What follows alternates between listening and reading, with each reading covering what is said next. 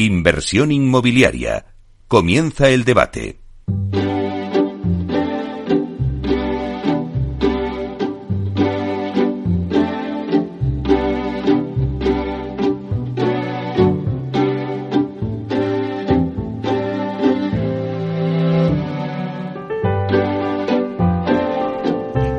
Bueno, pues esta sintonía que escuchamos nos anuncia el tiempo del debate y hoy vamos a hablar del modelo colaborativo entre constructor y promotor, si es la solución o una ilusión. Bueno, por poner en situación al oyente, el clúster de la edificación es una asociación sin ánimo de lucro compuesta por empresas, universidades y centros de investigación vinculados al mundo de la edificación con el objetivo compartido de innovar Innovar para introducir nuevas formas de hacer las cosas y crear cambios positivos en la edificación y sus agentes. Bueno, pues desde este grupo del clúster que hoy tenemos en el estudio de Capital Radio, vamos a analizar este modelo colaborativo que os contaba al principio, ¿no? El sistema tradicional, diseñar, licitar, construir, pues la verdad es que se ha visto limitado en la actualidad para responder a proyectos especialmente complejos, ya sea por el número de agentes especializados o por la complejidad, ¿no? en la ejecución. Y al final todo esto, pues ¿qué provoca? Pues provoca pérdidas de calidad, también eh, eh, plazos pues no se cumplen o también incremento en los costes. Entonces, claro, nos preguntamos, bueno, pues ¿cómo se puede solucionar todo esto? Pues eh, de ahí surge esta tendencia en el mercado hacia ese modelo colaborativo y que el constructor, ¿qué supone ese modelo colaborativo? Supone que el constructor se incorpore al principio del proyecto, en la fase de diseño, ya que este pues puede aportar múltiples ventajas para la tranquilidad del promotor y también pues de esta forma hay una colaboración entre todos los agentes con un objetivo común. Bueno, pues antes de empezar eh, el debate, que es de esto de lo que vamos a hablar, sí que me gustaría contaros que la misión del clúster de la edificación es crear mejores entornos urbanos a través de la innovación en la edificación. Y para poner en común los trabajos que están realizando todos los grupos del clúster, van a realizar su asamblea anual a finales de este mes, el martes 28 de junio, en Madrid, en Caixa Forum. Y uno de los proyectos que se van a presentar en esta asamblea es el grupo que hoy precisamente tenemos con nosotros en directo en Capital Radio y que trata pues este tema tan crítico para el sector como es la colaboración entre el promotor y el constructor. Bueno, pues dicho esto, también es importante que lo diferencial de este grupo es que se han sentado a trabajar para llegar a un resultado común y a un acuerdo y que se ha aceptado por las empresas como ACR, Culmia, Roca Juvent y las que hoy nos acompañan que voy a dar paso ya a presentaros. Bueno, lo primero tenemos con nosotros a Gonzalo Echarri, que es arquitecto por la, por la ETSAN, por la Escuela Técnica y máster de arquitectura y diseño sostenible por la arquitectura arquitectos bueno pues lo vas a contar tú Gonzalo porque veo que tienes muchísimos cargos y que creo que no es mejor que lo cuentes tú.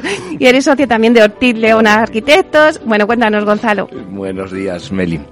Nada, encantado de estar aquí contigo y poder eh, participar junto a los compañeros del grupo de trabajo del clúster en, en, bueno, en un programa de radio y, ponerlo en, común con la gente, ¿no? Para que pueda ver lo que, lo que estamos haciendo. Eh, bueno, más que hablar de, nosotros mismos, bueno, como decías, soy socio de Ortiz Arquitectos, trabajamos en edificios residenciales y, y de oficinas. Y, y, bueno, y nuestra preocupación por el, medio ambiente y la sostenibilidad es, muy alta. A lo que te referías antes es un máster de, sostenibilidad en, Londres, en la Architectural Association de Londres. Y, y, bueno, y ahora mismo estamos inmersos en, en, en, el contrato colaborativo y nos parece que es una forma muy importante de trabajar y es hacia dónde vamos. Uh -huh, muy bien. Pues vamos a ver la bienvenida también a Miguel González. Buenos días, Miguel. Hola, buenos días. Encantado de estar aquí. Gracias. Bueno, casi que también te presentas tú, también eres arquitecto y también, bueno, pues de la empresa Ingenios Arquitectura, pero bueno, casi preséntate tú. Pues eh, eh, arquitecto en, la, en, el, en, el, Departamento de Desarrollo de Negocio de Ingenios Arquitectura. Estamos en Zaragoza y, tenemos una expansión nacional. Trabajamos en toda España. Y, y, yo particularmente tengo experiencia como project manager en, en Suiza durante casi tres años. Estuve allí, entonces, bueno, esto del colaborativo también lo he vivido en, propias carnes allí con otra perspectiva. Claro, que fuera, ¿no? Es algo que sí que se está dando, ¿no? Ese proceso colaborativo y que, bueno, que en España pues está empezando, como por así decirlo. Bueno, lleva más años de los que nos parecen. Bueno, pues ahora lo, veremos en el debate. Y luego también está con nosotros Luis Miguel Méndez, director de compras y contratación de Habitat Inmobiliaria. Buenos días, Luis Miguel. Buenos días. Bueno, también si quieres puedes presentarnos, eh, bueno, presentarte un poquito también a los oyentes. Bueno, pues eh, como tú has dicho, soy el director de compras y contratación de la promotora Habitat Inmobiliaria. Eh, yo soy ingeniero de caminos. Em, bueno, eh, antes de, de, mi etapa en promotora he estado 20 años en constructora, con lo cual sé lo que se sufre de un lado y lo que se sufre del otro. Y efectivamente creo que esto de sentar a todos los agentes en, en una mesa e intentar caminar hacia algo eh, colaborativo es, es, el futuro y es la necesidad que tenemos todos. Muy bien. Y ahora también vamos a, darle paso a Fernando Cerveró, que le tenemos por Zoom, porque él está en México, ¿no? ¿Estás ahí, Fernando? Así es, así es. bueno, Aquí pues estoy, eh, pero... También si quieres presentarte a los oyentes para que sepan también quién eres. Claro, sí, yo soy Fernando Cerveró y soy el director de Think Productivity, que nos dedicamos a implementar la filosofía y las metodologías Lean para que el sector pues sea más eficiente y donde la colaboración tiene mucho peso, ¿no? Y entonces, bueno, pues una de las cosas que hacemos es ayudar a que los contratos colaborativos eh, de verdad se implementen y que, y que trabajen de forma conjunta las, las partes que, que necesitamos que colaboren. Bueno, de, esta forma tenemos la mesa formada eh, eh, por, por, un constructor, por dos arquitectos y luego por el promotor, que también tenía experiencia como, como constructor, ¿no? Luis Miguel. Bueno, pues si os parece, vamos a hacer una ronda, porque siempre me gusta, para poner un poquito al oyente, dar una pincelada muy breve, por favor, por cada uno de vosotros, porque lo vais a hacer desde vuestra óptica, porque es importante para el sector que un grupo como este trate sobre los acuerdos colaborativos. Si quieres, empezamos contigo. Pues, eh, Gonzalo. Sí, gracias, Meli.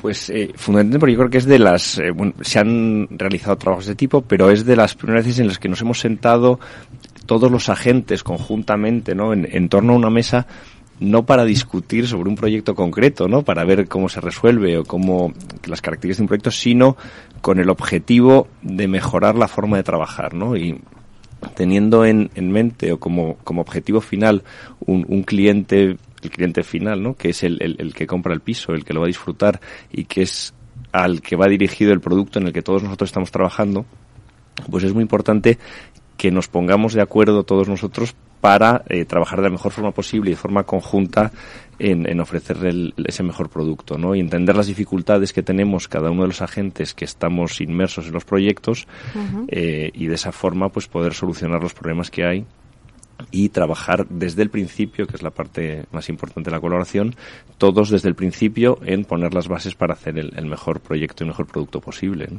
Me quedo con mejorar la forma de trabajar. Eh, bueno, cuéntanos, eh, Miguel, cuál, desde tu propia, desde tu óptica. Pues es importante tratar este tema, como decía Gonzalo, sentarnos a todos en la misma mesa y hacer cada uno el esfuerzo de salir de su propia parcela y, ponerse en la piel del otro, entender sus intereses, sus limitaciones, sus, responsabilidades y entre todos entendernos para llegar a una metodología colaborativa que nos permita llegar a un producto mejor en calidad, mejor en plazos y mejor en coste. Porque al final el coste, teniendo la constructora desde el principio, está mucho más afianzado. La calidad, porque tenemos más tiempo para pensar sobre ella. Y el plazo, porque al tener precisamente la constructora también, los plazos de obra desde el principio puede ir planificándolos y reservar equipos, incluyendo industriales y todos los agentes, los ingenieros también, todos los, todos los agentes podemos participar en la misma mesa y ponernos de acuerdo. Claro, ese es el objetivo, ¿no? Llegar a un producto con mejor calidad en plazos y en coste. Luis Miguel. Pues, a ver, la construcción, a diferencia de otros sectores, eh, tiene la enorme singularidad de que cada proyecto, cada obra es distinta de la anterior. Cada una tiene sus particularidades y todas ellas se ven afectadas de distinta manera en función de dónde y cuándo se construyan. Eh, por eso creemos que es muy importante y lo más importante es eh, poner eh, alineados a todos los agentes y que trabajen de forma coordinada desde el principio, desde el origen del proyecto, para intentar en la fase posterior de construcción, pues si no e-, evitar, pero por lo menos minimizar todos esos riesgos, conflictos, desviaciones que tú comentabas antes, Meli, de calidad, plazo, costes, etcétera, ¿no? O sea, me quedo con la idea de que lo importante es alinear a todos los agentes desde el principio. Como decía antes en la presentación, ¿no? Es introducir al constructor el, desde la fase del inicio del proyecto, ¿no? Desde el diseño. Eh, Fernando, Sí, pues mira, sobre por qué es importante que esté este grupo, la verdad es que yo me encuentro especialmente todos, pero yo especialmente también muy feliz porque desde el 2010 eh, eh, algunos estamos promoviendo este tipo de colaboración y que ahora mismo haya un grupo como el que está, con los agentes que están participando, con las personas que están participando y eh, empujando para que de verdad la colaboración se genere, es un paso realmente muy importante para este país. Es realmente haber puesto encima de la mesa promotores, constructores, equipos de diseño, de ingeniería, para de verdad decir, oye, queremos colaborar, ¿cómo lo podemos hacer? Es un paso realmente eh, que a algunos hasta nos salta la lagrimita al ver que esto está ocurriendo. Cuéntanos entonces, Fernando, eh, ¿qué entendemos por colaboración en la construcción? Bueno, colaborar en la construcción, colaborar es básicamente, según la definición de la RAE, ¿no? es trabajar con una u otras personas para, para la elaboración de una obra. ¿no? Esto ya nos dice mucho, pero por, por ejemplo, poner un ejemplo sencillo y que incluso gente del sector pueda entender eh, mejor, o, gente que no es del sector también lo pueda comprender, nosotros imagínate o imaginemos que de repente a un señor chef se le pide que haga una receta, que diseñe un menú eh, maravilloso, ¿no? Y ese menú maravilloso que tiene que diseñar, lo tiene que hacer, pero no se le dice ni quién va a ser el restaurante que lo va a ejecutar de verdad, quiénes son esos chefs que lo van a llevar a cabo. Por lo tanto, ese diseño lo va a hacer pues de la mejor forma posible, según su cliente le ha dicho, pero no sabe nada de cómo se va a ejecutar de verdad. Por lo tanto, eh, diseña algo, pues bueno, que cree que se puede llevar a cabo en cualquier sitio. Y luego ya es el momento en el que hay que ponerlo en marcha y en ese momento en el que eh, tenemos que empezar a servir las mesas y los clientes están esperando, es cuando empiezan a preguntarse cosas como, oye, esta, este entrante, por ejemplo, ¿no? Mira, yo aquí es que justamente este plato donde me decís dónde hay que servirlo, no lo tengo. Yo este plato no, dispongo de él. Podemos hacer dos cosas. Utilizar el mío o pedirle a otro eh, que compremos ahora uno y que venga. Pero es que mientras tanto los clientes están esperando. Por lo tanto, pues tenemos que decir qué hacemos, ¿no? Y eso se hace, se decide ya cuando estamos en ejecución.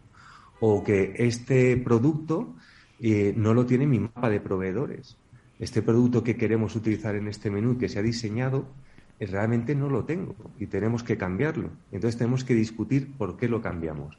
Bueno, esto eh, ocurre, ocurre en el sector y además, mientras tanto, de verdad, los clientes están esperando que llegue eh, su plato. ¿no? En el sector lo que ocurre es que al final el equipo de diseño tiene que diseñar sin saber, sin tener todo el conocimiento de quién lo va a ejecutar, sin entrar en los detalles concretos de los materiales, de formas de ejecución, de medios auxiliares para que se lleven a cabo.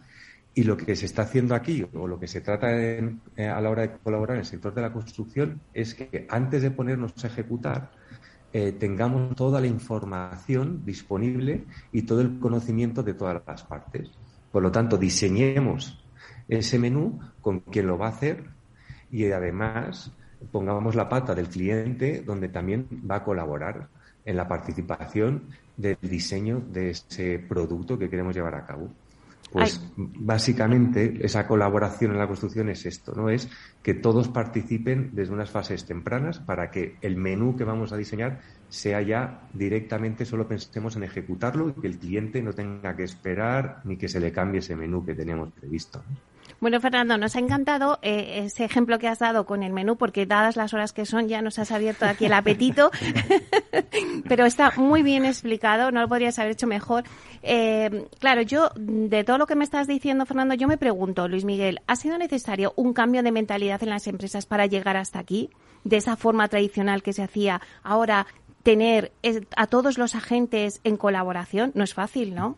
No, no es, no es nada fácil y el cambio de mentalidad es, ha ocurrido y es necesario que siga ocurriendo. Tenemos que seguir trabajando en ese, en ese cambio de mentalidad y es un poco el propósito de, de este grupo de trabajo, ¿no? Influir y, y ahondar en ese, en ese cambio de mentalidad.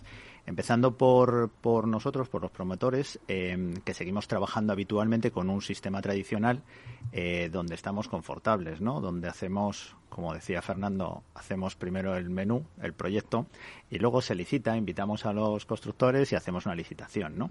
Eh, Ahí nos encontramos, pues como hemos dicho otras veces, con un coste por primera vez y esto nos obliga a hacer cambios, a retocar, a retocar el proyecto y demás, ¿no? Entonces los tiempos los tiempos cambian, los procesos se complican, la normativa cada vez es más exigente y hay que cambiar y hay que adaptarse y el proceso colaborativo eh, puede ayudar en gran medida porque los esfuerzos en fase de diseño evitan problemas posteriores luego en fase de construcción, ¿no? Adelantamos soluciones y demás. Entonces, todos los agentes eh, vemos, eh, además estamos aquí representados, vemos la necesidad de, ese cambio de mentalidad y adaptarnos, ¿no? Eh, por ejemplo, el arquitecto debe cambiar porque debe permitir la intervención de, un agente extraño que es la constructora, ¿no? Tiene que intervenir en ese, en ese diseño, ¿no? En ese proyecto que, habitualmente es suyo o que es suyo y además que está bajo su responsabilidad. Pero la constructora también tiene que cambiar, tiene que adaptarse a, trabajar de forma activa en, y además, muy importante, de forma transparente en esa fase de diseño, ¿no? Porque hasta ahora él no intervenía en ese diseño, pero y además es es em, no es su, su fin propio, o sea, no con un objetivo hacia, hacia la propia constructora, sino para conseguir el objetivo del promotor, pero termina redundando en el bien de todos, ¿no? incluido en el de la propia constructora. Nosotros también, la, el promotor, eh, ha necesitado y necesita madurar este cambio de mentalidad, ¿no? En, en primera instancia, porque debe aumentar la confianza en el resto de los agentes. Hmm. El, colaborativo, en el colaborativo debes seleccionar una constructora cuando aún ni siquiera tienes el, proyecto, ¿no? que debes construir o que debe construir esa constructora. Entonces, eh, debemos depositar esa confianza, igual que lo hacemos en el arquitecto, en el constructor, para que trabajen conjuntamente en ese diseño para, para conseguir al final lo que todos queremos, que es el mejor proyecto posible en cada caso para satisfacción al final de, del cliente final, que es, que es el objetivo ¿no? de, una promoción. Claro, yo me pregunto, Gonzalo, eh, ¿esta tendencia, este modelo colaborativo, ha influido eh, en ello la consolidación del sistema BIM? Y no sé si a lo mejor se podría dar este, este modelo colaborativo sin eh, el sistema BIM. Sí, se puede, o sea, efectivamente, el, el trabajo colaborativo se puede llevar a cabo sin sin hacer proyectos BIM, con, de una forma de redactar proyectos tradicional, pero sí es cierto que los, eh, el desarrollo de los proyectos en, utilizando eh, el BIM pues es, es, es, francamente más fácil, ¿no? más sencillo o, va en la línea. ¿no? Para el que no sepa o no esté muy familiarizado con lo que es un, un proyecto BIM. Los proyectos BIM son las siglas inglesas de Building Information Modeling, que es al final es eh, al redactar los proyectos se incorpora mucha información. Eh, en los programas de, de, CAD o de dibujo antiguo simplemente se dibujaban líneas. la, información que contenía el programa eran líneas y esas líneas eh, pues eh, se trasladaban luego a, un dibujo al imprimir los planos. En, los, los modelos BIM si bien los planos que se generan con estos programas eh, generan planos tradicionales que se llevan a PDF y luego se pueden imprimir, pero sí el, modelo en sí mismo contiene mucha información. O sea, cada muro que se diseña o cada muro que se dibuja tiene asociadas unas características constructivas, características técnicas de resistencia al fuego, de aislamiento térmico, de aislamiento acústico, eh, se pueden medir, o sea, el, programa genera tablas de medición, eh, entonces el programa da muchísima información, ¿no? Es, es, un, un, proceso en el que nosotros llevamos ya pues eh, más de 10 años inmersos desde el, estudio, ¿no? Ya hemos hecho un traslado total a los sistemas BIM, pero que, claro, el, la carga de información que tiene el proyecto permite intercambiar con los agentes eh, la información en, un plazo de tiempo más breve, ¿no? La, en el momento que la constructora recibe el modelo, puede extraer mucha información de ese modelo y eso le permite rápidamente pues eh, generar eh, costes o hacer estimaciones de, de costes o de, o de, materiales o analizar el proyecto de una forma más, más rápida y más precisa ¿no?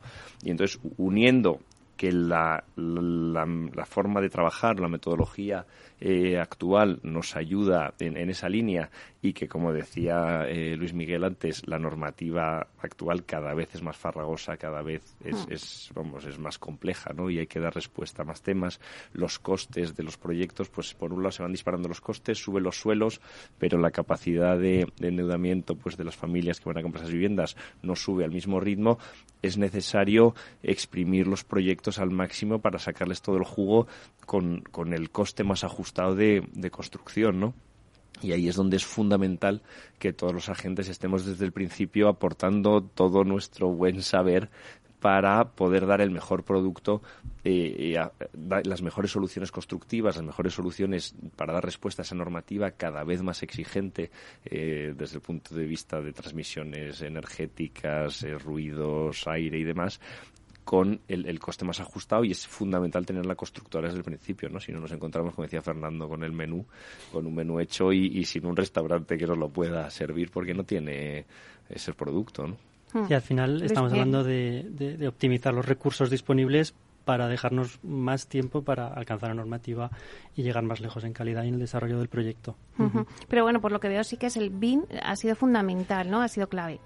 Eh, facilita. O sea, que no, no, no, no es limitante, ¿no? Porque con un sistema tradicional se, se puede hacer, pero sí, sí es una, es una herramienta que favorece mucho, sí, sí, es muy... Bueno, pues si os parece, vamos a hacer una breve pausa, nada, unos minutos, y volvemos otra vez y lo retomamos el debate.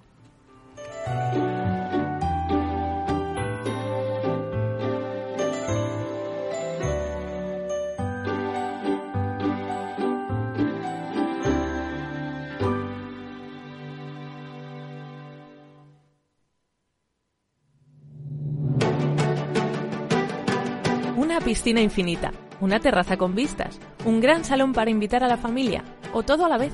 No importa lo que estés buscando para tu nueva casa, en Aedas Homes lo hacemos realidad.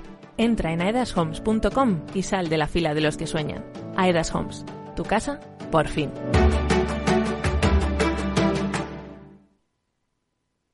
Más es incorporar inteligencia artificial e innovación tecnológica a las inversiones. Mucho más es añadir a esa innovación la experiencia de 35 años dedicados a la inversión y a los inversores. En Renta 4 queremos ofrecerte mucho más. Por eso evolucionamos, para que no tengas que elegir. Más experiencia, más innovación. Renta 4 Banco. ¿Quieres más?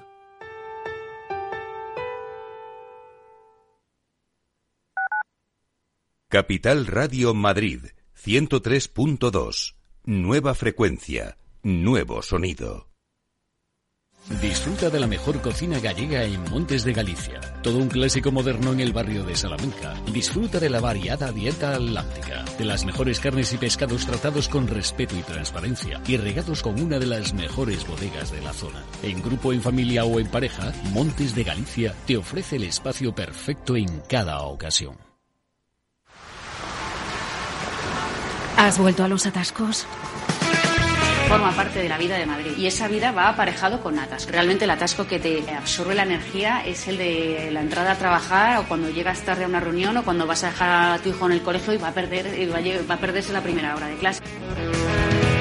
Cuando vengas a Madrid, chulona mí. Reconduce tus números. Voy a ser temperatriz de lavapiés. Desatasca tus inversiones. Y alfombrarte con claveles la gran vía. Recalibra tus cuentas. Bañarte con vinillo de Jerez Que no se atasque tu economía. Sintoniza Capital Radio. No me gusta el mundo atascado. Los viernes en Capital Radio, la salud protagonista.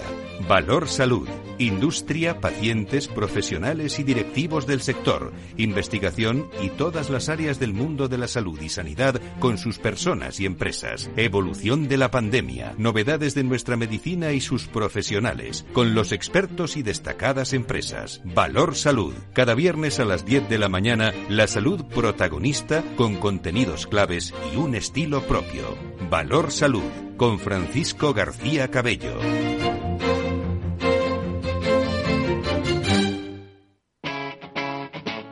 Capital Radio.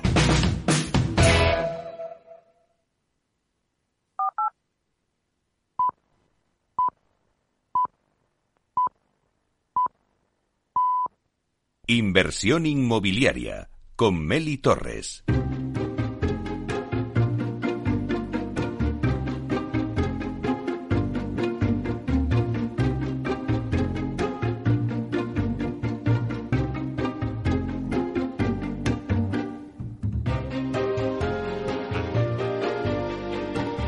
Bueno, pues seguimos con el debate que tenemos hoy y que estábamos hablando sobre el modelo colaborativo entre el constructor y el promotor, si es una solución o una ilusión.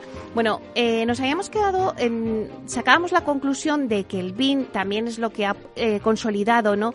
O que ha impulsado también ya este modelo colaborativo. Pero claro, me pregunto, Miguel, eh, ¿representa este modelo un cambio de las responsabilidades de cada agente que establece la LOE o encaja este modelo en el contexto legal actual? Eh, sí, vamos, no hay más que ver que este modelo colaborativo se viene ya realizando desde años, desde hace años y, es legal. Nadie se preocupe que no está faltando a sus responsabilidades. Eh, claro, la LOE lo, que hace es establecer las responsabilidades de cara a terceros, pero en realidad entre las partes eh, es el contrato de obra el que, el que establece las faltas de cada uno entre promotor y constructor. Entonces, em, desde el punto en el que este modelo ya se lleva haciendo en la realidad no, no pone en peligro nada. Y es más, el, el contrato tradicional, que llamamos tradicional, no es que esté caduco, no es que haya dejado de funcionar, es perfectamente válido y de actualidad, pero lo que nos damos cuenta desde el sector es que para los proyectos más complejos, más difíciles, eh, con complejidades técnicas, eh, innovadoras, e industrializadas, eh, es mejor si el constructor entra en fase de diseño, porque puede aportar su saber hacer, su conocimiento desde el primer momento y no hay que andar haciendo retrabajos y modificaciones después para encajar en precio o encajar en soluciones, como comentaba Fernando, que dices, no, si yo este plato no lo tengo, este, este ingrediente me falta.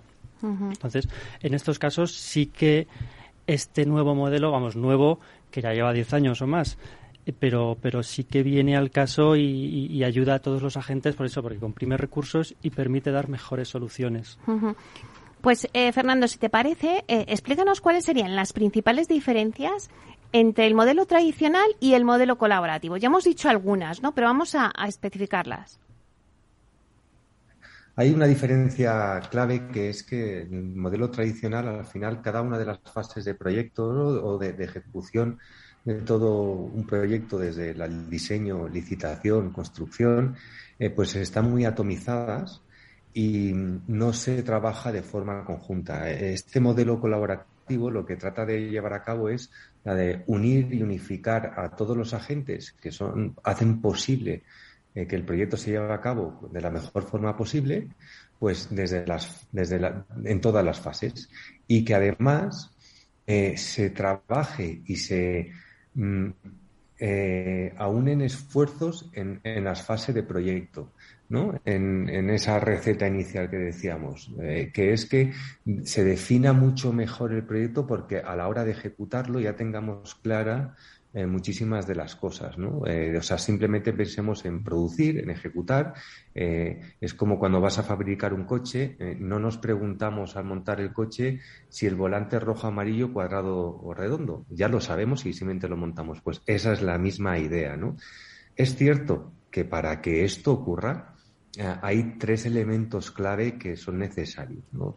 Uno primero es este cambio de mentalidad, que es la filosofía, la forma de pensar, este modo de pensar es fundamental que lo tengamos y eso está ocurriendo. La otra, el otro elemento clave es justamente de lo que se está tratando aquí, que es un contrato que, que de verdad defina las reglas de juego de cómo vamos a participar todos desde esa fase de diseño y cómo lo vamos a llevar a cabo. Y por último, y, y, no menos importante, sino quizá al revés, es la parte metodológica. ¿vale? Tenemos esa forma de pensar, tenemos un contrato, pero ahora cómo hacemos todos, cómo nos coordinamos todos para que de verdad esto pase.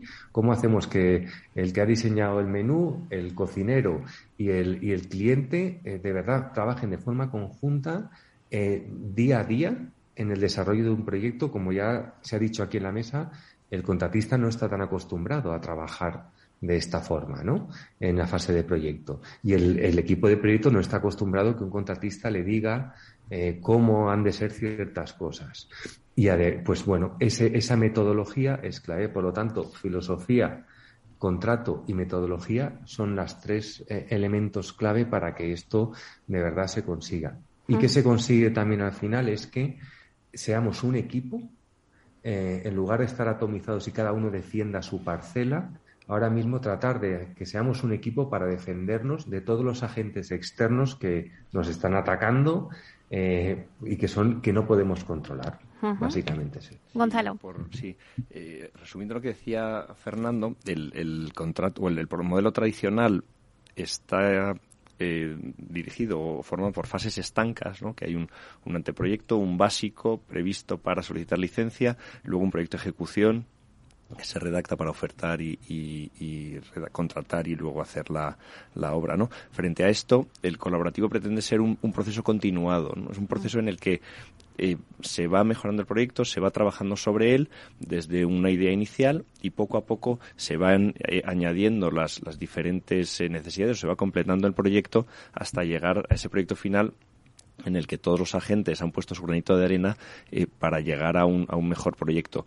El, hilándolo con lo que decía Miguel de la LOE, pues la LOE y, los colegios, bueno, y los colegios profesionales establecen el básico y la ejecución, que son hitos por los que todavía tenemos que pasar, que a lo mejor eh, sí que merece la pena revisarlo y esto acaba en una modificación ¿no? de los de los hitos que tenemos ahora y nos acercamos más al modelo anglosajón que el, modelo colaborativo tiene más parecidos al, modelo anglosajón en el que realmente los hitos eh, son más cortos y hay más, más entregas o más nombres de, diferentes proyectos ¿no? que se van entregando y se va trabajando sobre él de una forma más, más continuada que con el proceso tradicional que tenemos aquí. ¿no? Entonces, bueno, yo creo que, que, quizás si, si realmente eh, seguimos avanzando en esta línea, muy probablemente, ya que estamos además en un foro y nos están escuchando, pues eh, no estaría de más el el hacer una, una revisión o un, una, reflexión sobre hacia dónde va y, cómo hay que reorganizar ¿no? la,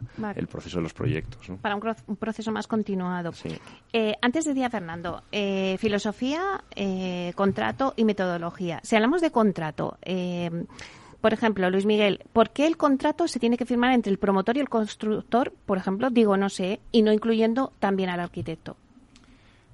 Bueno, porque, a ver, nosotros lo que consideramos es que hay que ir dando pasitos, paso a paso, ¿no? Entonces, em, quizás es el momento de, de consolidar esta forma de trabajar en el modelo colaborativo y esa otra forma de incluir a todas las partes, a todos los agentes, es ese segundo salto que iría más orientado al modelo anglosajón, a los IPDs y demás, ¿no? Entonces, lo que queremos es este primer paso eh, en el que se siguen manteniendo las responsabilidades claramente que indica la LOE y para eso el promotor va haciendo distintos contratos independientes, perdón, eh, con cada una de las partes, pues con el arquitecto para el desarrollo del proyecto, con la constructora para la ejecución de la obra y con el resto de agentes, eh, ya sea la dirección de ejecución, etcétera.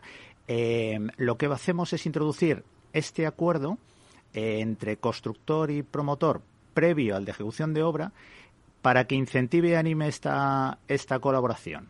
¿vale? Entonces, para que para ello en el, en el clúster lo que hemos preparado es un modelo de acuerdo sencillo que sirva un poco de base en el sector para todos aquellos que se asomen al, al proceso colaborativo por primera vez, ¿no? Porque como decía Miguel, esto no es una cosa que estemos inventando ahora. Esto está, está, está en el sector desde hace años, pero sí que es verdad que cuando cuando hay momentos más críticos es cuando más hay que recurrir a, la colaboración entre las partes. Y ahora estamos otra vez en un momento en un momento crítico no entonces el objetivo de, este acuerdo no es marcar responsabilidades sino establecer bajo esa premisa de confianza que hemos hablado antes eh, las líneas de la colaboración con el arquitecto eh, para tomar decisiones, eso sí, de forma, de forma colegiada. Lo que buscamos es que todo esté colegiado entre, entre las distintas partes, ¿no?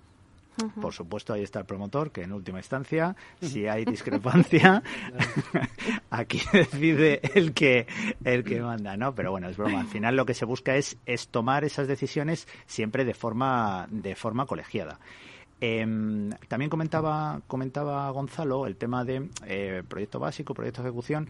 Es verdad que si bien el, eh, el la idea del, del acuerdo es para abordar un proyecto desde el principio, desde el origen. Eh, lo hemos preparado como con distintas eh, fases, en fase de básico y de ejecución, porque existen distintas necesidades eh, para nosotros, para los promotores, por ejemplo nosotros en, en Habitat, pues em, determinados proyectos, por una necesidad de tiempo, lo que necesitamos es eh, solicitar la licencia cuanto antes, porque luego los, los tiempos de las licencias en determinados ayuntamientos pues se dilatan bastante más de lo deseado, ¿no?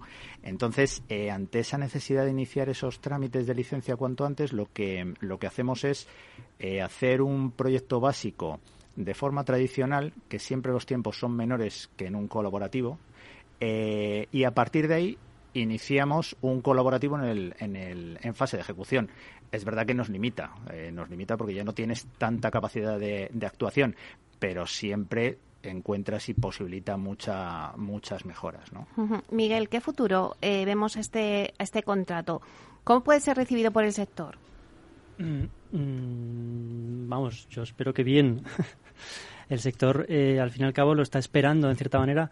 Las, grandes promotoras ya lo tienen implantado de alguna u otra manera, ya lo tienen desarrollado y, adaptado a sus, a sus propios funcionamientos, ritmos y tiempos, pero hay toda una serie de empresas, promotoras principalmente, que al final son quienes impulsan este contrato o lo imponen, al, imponen el modelo, pero también constructoras y estudios de arquitectura que no han visto nunca o no saben cómo poner en marcha este modelo colaborativo que al fin y al cabo, partiendo de esta base que, estamos proponiendo gracias al clúster, eh, les va a valer de, apoyo, de punto de partida, para no partir de cero. Establecer unas bases comunes eh, muy abiertas para que quepan todos, porque al final no estamos limitando ni plazos ni, ni, ni, ni, ni presupuestos. O sea, lo estamos dejando lo más abierto posible este modelo para que quepan todos los que ya lo tienen montado en, su interior, en las empresas, no lo aplicarán, o sea, acaso lo mejorarán, cogiendo puntos separados, y los que no tienen nada sí que lo van a, esperamos que lo, que lo usen como punto de partida para implementarlo, para no partir de cero y otra vez prueba y error, prueba y error, prueba y error, saber, eh, saber coger toda la experiencia acumulada que va teniendo el sector para devolvérselo al sector y, seguir creciendo. Bueno, pues vamos a los ejemplos. Gonzalo, ¿existen ejemplos de buenas experiencias con este sistema colaborativo? Eh, pues sí, nosotros hemos tenido la, suerte de, trabajar con, con empresas eh, promotoras que, que, ya lo tienen implantado, ¿no? Y, para nosotros la verdad es que ha sido una, una, una, experiencia pues muy favorable porque el, como decía Luis Miguel antes no el, la posibilidad de que en este caso hemos entrado en proyecto de ejecución como hace Habitat y el, el hecho de debatir con la constructora las soluciones constructivas eh, tener acordados los detalles principales, eh, los, la propia constructora puede incorporar a los eh, a, los subcontratas ¿no? desde un momento inicial, con lo cual ya saben con quién van a contratar, saben cómo se va a ejecutar, los detalles están perfectamente coordinados. Eso permite que el, bueno pues que las soluciones en, obra pues se apliquen directamente ¿no? no no estamos en obra buscando ese proveedor que no existe en ese momento y, y, las soluciones vienen acordadas son fáciles todo el mundo las tiene asumidas no se generan problemas y se ejecutan de la forma correcta en que se tienen que hacer no Eso en, en proyectos eh, más o menos tradicionales o, en los que no hay una complejidad excesiva. En proyectos complejos ya sí que pasa a ser un, tema fundamental, ¿no? Como ejemplo, pues tenemos nosotros un, edificio que hemos hecho en, el barrio Salamanca, en el centro de Madrid, con seis sótanos entre medianeras.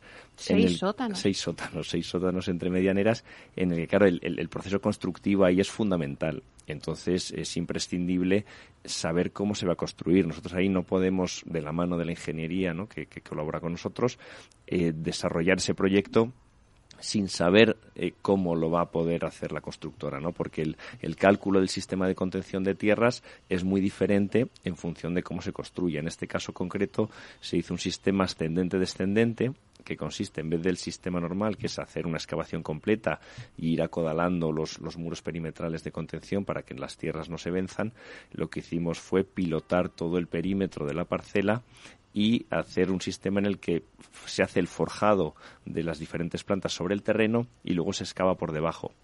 Es un proceso constructivo muy seguro y porque se va acodalando, nunca se queda en vacío el agujero ¿no? del, del, garaje, se va cada vez que se, se, construye, según se excava, se genera un forjado y se van atando esas, esas contenciones perimetrales, entonces es extremadamente seguro, pero hay que hacerlo de la mano de la constructora que lo va a hacer porque es muy complejo de ejecutar, muy complejo meter los camiones en mitad de la calle Jorge Juan, mm. o sea, es, un proceso muy complicado que implica que los agentes que lo van a hacer eh, tienen que estar muy convencidos de cómo lo hacen y de cómo se, se ejecuta y de esa forma los cálculos que se hacen eh, para los armados de esos muros perimetrales no, no, es lo mismo si se están conteniendo durante la obra que si se va a dejar en vacío. Entonces, el, ahorro, por ejemplo, en hierro, produciendo de esta manera en los perímetros, pues es mucho mayor, ¿no? Bueno, pues ejemplos de este tipo complejos es fundamental, ¿no? Que entre el... Por eso, como, como antes también se ha comentado, comentaba Miguel, en procesos de estos tan complejos, el colaborativo ya no es solamente eh, hablar de la pata constructora, eh, arquitecto y promotor, el constructor se apoya mucho en, en, sus industriales y en sus subcontratistas. O sea, en un proyecto como el que está comentando Gonzalo, pues la empresa que hace las cimentaciones especiales es fundamental que se siente en esa mesa conjuntamente con el constructor, que, que, es especialista, pero es el especialista de forma general en la construcción. Entonces es bueno que aparezca pues, en este tipo de proyectos eh, una empresa de cimentaciones especiales. En, una, en un proyecto industrializado, pues el que va a traer los prefabricados. En, una, en un proyecto que tiene una complejidad eh, de instalaciones que aparezca empresas especialistas en instalaciones. Siempre es bueno que vengan de la mano del especialista que puede complejizar más el, proyecto. ¿no? Fernando, eh, se habla mucho eh, de la industrialización, pero ¿en qué medida la industrialización de la construcción se alinea con este modelo de colaborativo, de contrato? Bueno, yo creo que este modelo de contrato justamente es el adecuado para poder hacer eh, todo este proceso de industrialización del sector, eh, con más motivo. Eh, estamos hablando ahora de justamente sistemas constructivos que son diferentes o complejos y que es clave que se participe desde la fase de diseño, pues aquí con más motivo, es decir, hay una serie de componentes que se pueden fabricar fuera de la obra y que son muy específicos y que el diseño ha de estar totalmente apoyado eh, por esos sistemas constructivos eh, que son industrializados. Por lo tanto, es imprescindible para la industrialización, y lo estamos viviendo ¿no? en estos momentos, que se introduzca desde la fase de diseño. Es fundamental. Por lo tanto, este contrato, además, está apoyando y, de hecho, ayuda a que esa industrialización se pueda llevar a cabo con más, con más sentido ¿no? y más lógica. Gonzalo. Sí, el, por complementar el, tema de la industrialización, que es hacia donde vamos ¿no? y hacia donde debe ir el sector, por ir abandonando paulatinamente una construcción más tradicional y más manual por procesos industrializados con un control mayor de producto ¿no? y ofreciendo una mayor calidad a, nuestros clientes.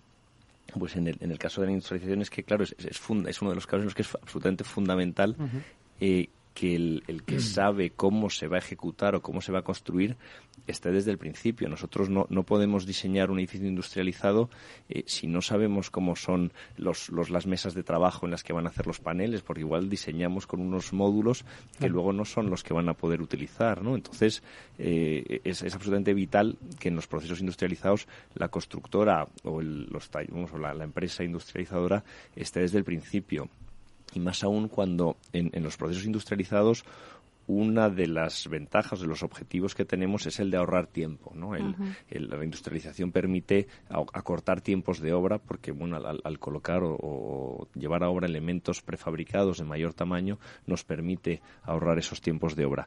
Para poder ahorrar esos tiempos de obra es necesario todo un proceso de trabajo, de diseño de esos elementos industrializados que hay que hacerlo a la par que se va desarrollando el proyecto. Si no, si hacemos un proyecto, luego iniciamos el proceso de diseñar esos elementos industrializados con la empresa industrializadora, los plazos de obra pues vuelven a pasar a, los plazos tradicionales. ¿no? Entonces, la forma de que realmente eh, sea útil y esos tiempos se acorten y según se inicie la obra tengamos material industrializado o se estén ya preparando los diferentes elementos industrializados es haberlos estudiado desde antes y ahí es fundamental que entre la empresa eh, que lo va a ejecutar. Si os parece, ya vamos a ir cerrando el debate y me gustaría una conclusión por cada uno de vosotros, pues un poco qué desafíos vemos en el horizonte, ¿no? Y si la tendencia es este modelo colaborativo. Empezamos contigo, Miguel. Pues desafíos em, es la alineación de los intereses, lo que hemos venido diciendo, que los tres agentes, bueno, y los agentes que están detrás de ellos, ingenieros, eh, empresas eh, industriales que hemos comentado, alinear los intereses de cara al proyecto cada uno tiene sus propios intereses legítimos, pero que a veces, si no los ponemos de acuerdo, pueden estar enfrentados. Entonces, el sentarse y decir, este es el objetivo común, el proyecto, eh, vamos a remar todos en la misma dirección, vamos a subir al barco a, los agentes necesarios en el momento más oportuno, cuanto antes. Eh, básico o en ejecución, pues depende, como decía Luis Miguel, depende de cada casa, de cada proyecto, de cada circunstancia pero está claro que alinear intereses y, trabajar todos por el mismo objetivo común, que es el proyecto y, su calidad final y, los clientes. Luis Miguel, no sé en qué medida afecta, si a bien o mal, eh, este modelo para la situación actual de inestabilidad eh, que vivimos, pues guerra, inflación, incremento de costes. Pues em, eh, ahora mismo eh, la situación de, precios en el sector eh, está haciendo que, los proyectos no sean inviables, pero requieran de un esfuerzo extraordinario, ¿no? Entonces, em, igual que comentábamos antes que cuando un proyecto es complejo es más interesante eh, hacerlo en modo colaborativo porque porque te adelantas a toda esa problemática en una complejidad coyuntural de mm. mercado es exactamente igual, ¿no? Y yo creo que por eso también en estos momentos se está llevando a cabo mucho mucho proyecto colaborativo porque en vez de hacer un proyecto, una licitación, esperar un tiempo y finalmente tener que revisarlo todo y volver hacia atrás con lo complejo que es eso, que has desmontado algo y luego cuando lo montas ya te sobran piezas o te faltan tres, eh, pues es mucho mejor dedicarle el tiempo en, en estos momentos complejos y el esfuerzo en colaborar con esas empresas. Y el desafío, pues que este sistema y este método colaborativo, aunque sea porque arranca con fuerza cuando hay momentos de, de, más crisis o de más tensión, que se quede, que se implante ya para, para futuro. ¿no? Fernando, ¿cuál sería el desafío que vemos en el horizonte? Eso me comparto todos los desafíos ¿no? que están diciendo los compañeros sin duda, pero hay uno que, que me encuentro día a día y es que el proceso colaborativo este sea realmente colaborativo. Conseguir que las tres partes de verdad durante este proceso eh, colaboren de una forma ágil y sencilla. Entonces, esa, esa aplicación o ese cambio de mentalidad se va produciendo, como decíamos, gracias a, generar contratos de este tipo, pero sobre todo también a una parte que es aplicar metodologías que nos ayuden a que la colaboración exista.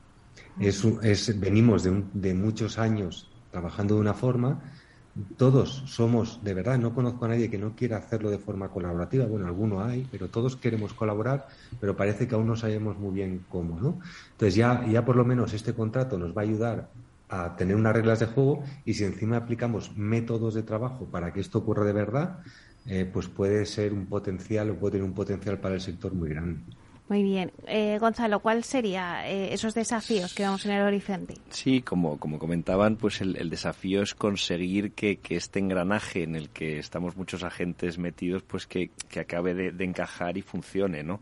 Pues es un proceso que pues será más o menos largo, en el que nos vamos eh, adaptando, vamos metiéndonos esta forma de trabajar y bueno, pues se va, nos vamos adaptando todos a ello, ¿no? Y, poco a poco, pues yo creo que se irá implantando y, y conseguiremos pues irlo mejorando.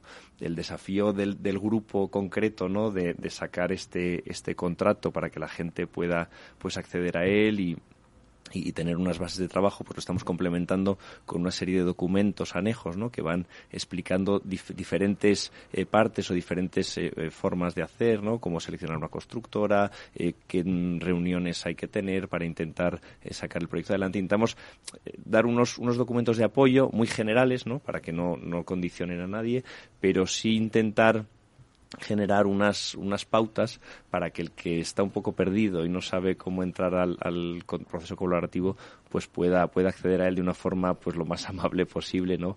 Y, y pueda acercarse a ello, ¿no? bueno, me estás dando pistas para hacer otro debate, ¿eh? Porque al final uno pues se puede, eh, bueno, no se puede abordar todo, pero bueno, me quedo con esa idea también para, para poderla contar a nuestros oyentes. Bueno, pues ya muchísimas gracias, se nos acaba el tiempo, la verdad es que podíamos tirarnos aquí toda la mañana hablando de esto porque hay mucho que, que hablar, pero el tiempo pues se nos acaba. Eh, muchísimas gracias a todos por estar aquí con nosotros. Muchísimas gracias a Gonzalo Echarri, muchas gracias. Gracias, Meni. También a Miguel González, muchísimas gracias. Muchas gracias. A Luis Miguel Méndez, gracias. Gracias a ti por invitarnos al programa. Y también a Fernando Cerveró, muchísimas gracias por estar aquí compartiendo esta mesa, aunque sea en la distancia a través de Zoom. A ti, a ti, Mary, y a mis compañeros, muchísimas gracias por la invitación. Bueno, y también, como me decía Miguel, a los que no han podido venir, pero que también forman parte de este, de este grupo de trabajo del clúster de la edificación, les mandamos un saludo. Y a ustedes, señoras y señores que nos escuchan al otro lado de las ondas, gracias por estar ahí y compartir este espacio con nosotros. Gracias también de parte del equipo que hace posible este espacio, de Félix Franco en la realización técnica y de quien les habla, Meli Torres. Les esperamos mañana viernes de 12 a 1 con debates especializados en inversión inmobiliaria. Así que hasta entonces, que sean felices.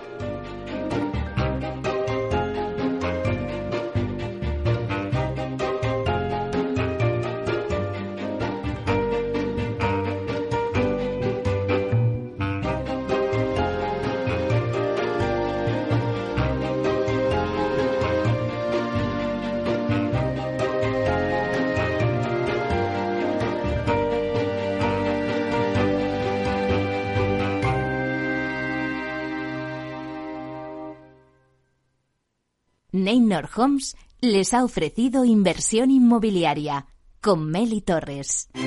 Neynor Homes presenta Inversión Inmobiliaria, cada jueves de 10.30 a 13 horas en Capital Radio, un espacio donde se darán las claves para realizar la mejor inversión en inmuebles y sacar la mayor rentabilidad a sus propiedades. No se pierda su cita inmobiliaria de la semana en Capital Radio. Ya no estamos en la era de la información, estamos en la era de la gestión de los datos y de la inteligencia artificial. El tratamiento inteligente de estos datos proporciona un valor enorme a las empresas en sus procesos de negocio. En Piper Lab ayudamos a nuestros clientes a tomar decisiones de negocio basadas en datos. Escúchanos todos los lunes en el espacio de Big Data de Capital, la Bolsa y la Vida.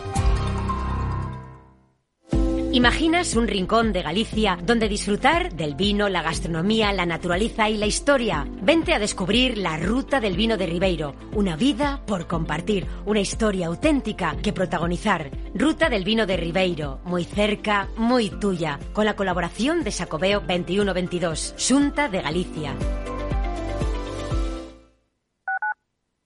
Capital Radio Madrid, 103.2, nueva frecuencia Nuevo sonido. Gráficas Naciones. Más de 50 años de experiencia en el sector de las artes gráficas. Apostamos por la última tecnología tanto en impresión offset como en digital y gran formato. Realizamos todo tipo de impresión. Tarjetas de visita, folletos, libros, vinilos, decoración y montaje de stands. Más información en el 91 629 2145 o en gráficasnaciones.es. En tiempos de incertidumbre, nuestra fortaleza es la estabilidad. En Nordea, Pensamos que el equilibrio, la fiabilidad y la experiencia importan. Nuestra estrategia Stable Return muestra un sólido comportamiento en el largo plazo para sus inversiones. Invierta en estabilidad. Invierta en tranquilidad. Descubra más en nordea.es.